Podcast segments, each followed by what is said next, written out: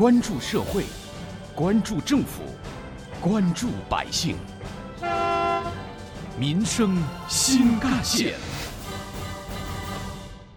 听众朋友们，早上好，欢迎收听今天的《民生新干线》，我是子文。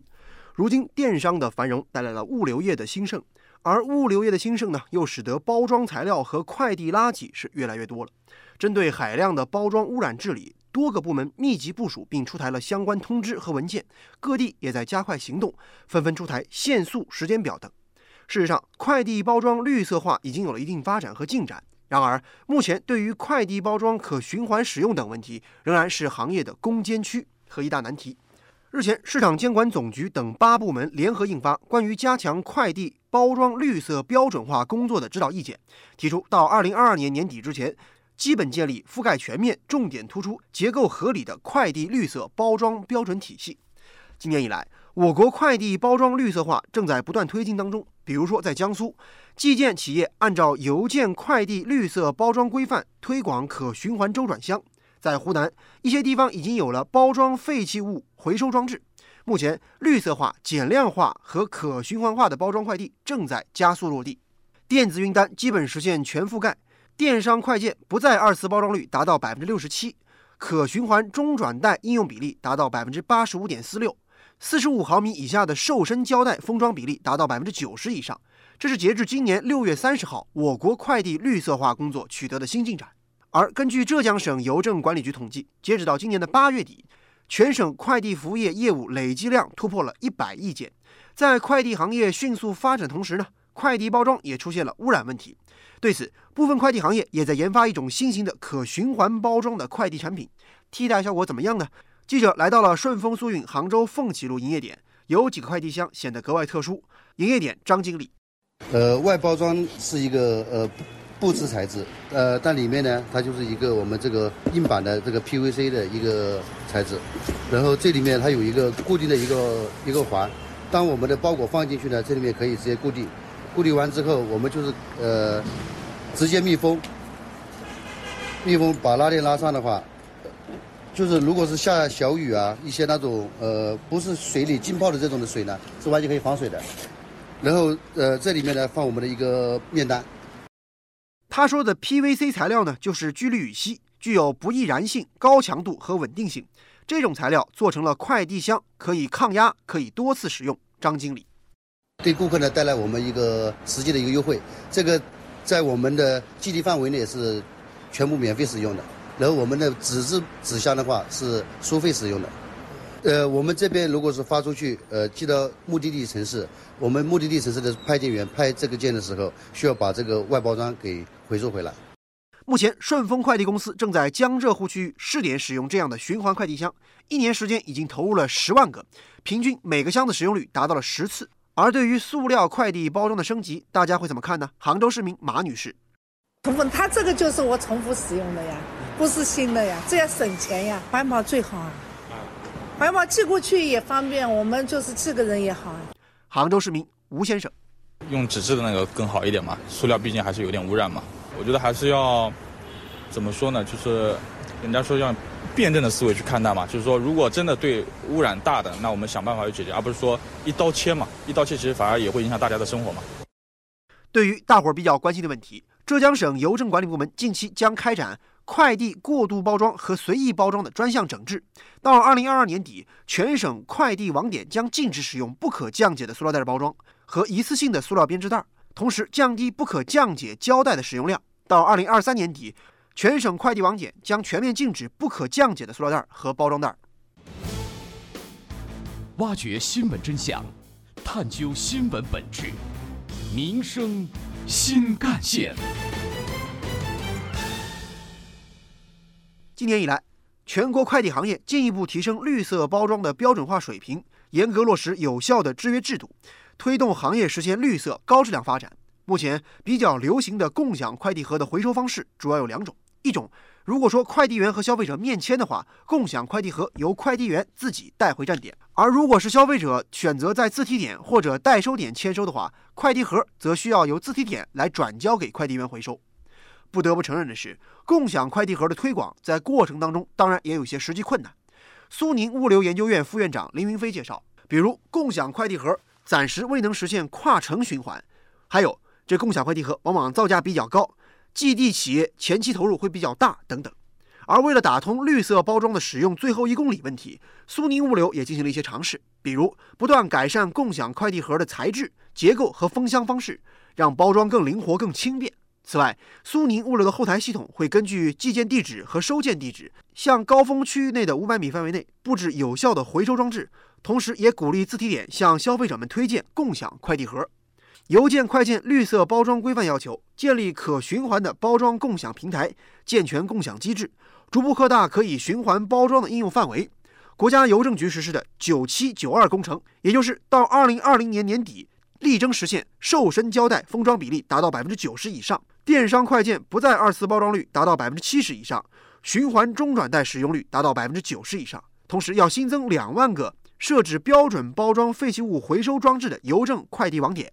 今年以来，在国家邮政局的指导下。主要品牌的寄递企业根据国家标准全面落实绿色化、减量化和可循环化要求，根据绿色产品评价、快递封装用品等国家标准，快递封装套原材料的定量从旧国标的每平方米二百五十克、三百克降到不低于两百克，而塑料薄膜类的快递包装袋的厚度呢，则由旧国标的零点零六毫米降到零点零三毫米。同时，快递包装的油印油墨也基本实现了减量要求。事实上，不管是面单还是快递胶带，都是包裹瘦身的一方面，向绿色发展的一部分。新疆江南申通物流有限公司相关负责人告诉记者，他们也在鼓励使用环保的胶带和包装袋，减少总体用量。在快递包装中，通过大颗粒的气体填充物代替小颗粒的填充物，同时尽可能使用可以降解的包装袋，开展快递减量化，让快递包裹瘦身变绿。挖掘新闻真相。探究新闻本质，民生新干线。让快递包裹更绿更瘦，已经成为了业界的共同目标。政策推进同时呢，各大快递企业早已行动起来。据了解，早在2016年，京东就成立了电商行业首家物流包装实验室，通过压缩包装耗材的尺寸和面积，减少材料成本，同时使用更加环保的新材料来替代旧材料。使得环保包装物能够循环利用，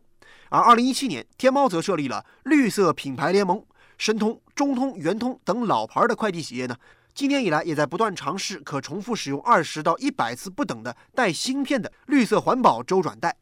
国家邮政局市场监管司副司长边作栋表示，快递包装绿色应用需要大家共同努力，希望广大用户也可以支持快递包装的绿色回收。基本完好的纸箱当然可以回收再利用，实现物尽其用。业内人士也指出，受成本因素等影响，绿色包装的推广和应用尚且存在挑战，市场需求空间被传统材料所占领，环保新材料未能得到广泛应用，也是成本比较高的原因之一。只有当绿色包装有了规模效益之后，才能使得成本进一步降低，同时也吸引更多企业加入这个行列。有关我们今天关注的话题呢，不少网友的留言讨论也很热烈。比如说，网友打灯笼说：“我觉得呀，小区里边可以有专门的快递盒回收点。”而网友西竹蜻蜓则表示呢，其实我觉得纸做的包装盒呢，一般还是有人在回收的，主要就是塑料的袋子和很多透明胶都是没人要的，这就容易污染环境了。网友西门吹雪则表示，其实我们小区里有很多老人家都在收集这样的包装纸盒，他们可以拿去卖钱，这也算是回收利用吧。接下来您将听到的是本台特约评论员、资深记者叶峰老师的点评。二零一九年，我国快递的总量。超过了六百三十亿件，而收入呢是七千四百五十亿元。这么庞大的一个快递数量，每一件都需要包装。这样的包装不仅耗费大量资源，也刺生出快递包装成为垃圾的这样一个严峻问题。而这些垃圾的去处就变得更为紧迫了。我曾经看到一个报道，说有一位老人在某一所高校门口专门从事免费为客户拆快递包装的这样一件事情，然后呢，他再把这些包装物拿去卖给废品店，一天的收入呢也可以达到一两百元。这说明呢，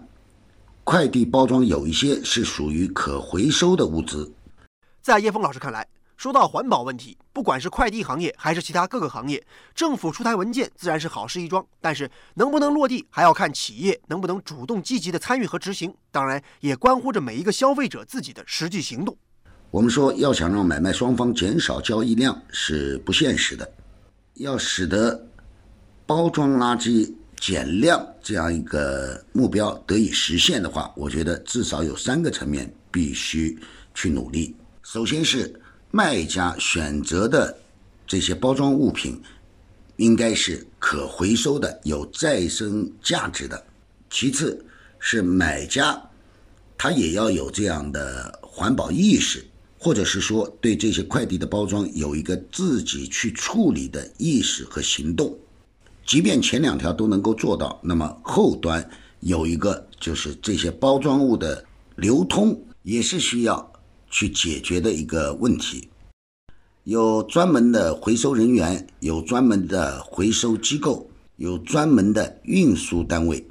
也有专门的再加工、再利用的企业。唯有这三条，我觉得才是从根本上解决